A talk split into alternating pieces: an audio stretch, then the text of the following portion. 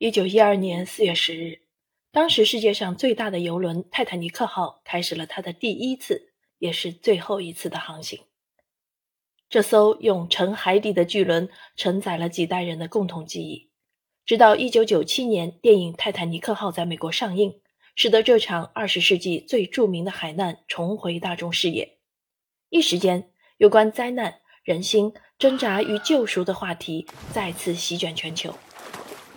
但鲜为人知的是，那艘船上还有八名中国乘客，而且其中六人得以幸存。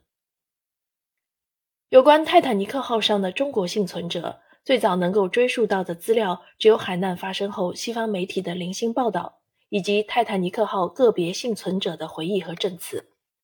有人说他们是偷渡者，一开始就藏在救生艇中；有人说他们是靠假扮女人混上救生艇。还有人说，他们被枪指着，宁愿被打死都不愿下救生艇。这明显相互矛盾的指控背后，是不为人知也无人关心的历史真相。这六个人就这样无端背负百年骂名，然后被遗忘。一个多世纪之后，海事历史学家舒万克首次为我们揭开那一段被尘封的历史。他从海量档案资料中去伪存真，拼凑起有关中国乘客的身份信息。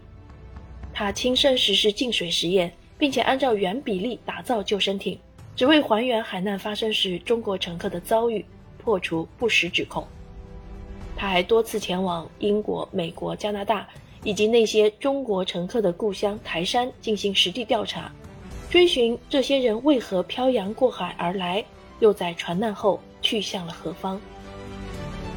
书中以一种无可辩驳的方式向世人证明，这些中国幸存者绝非懦夫偷渡者，他们是泰坦尼克号事件中最不起眼的注脚，却是那个人口变迁、种族主义大背景下海外中国劳工群体的缩影。面对时代的不公、命运的倾轧，他们却毫无还击之力。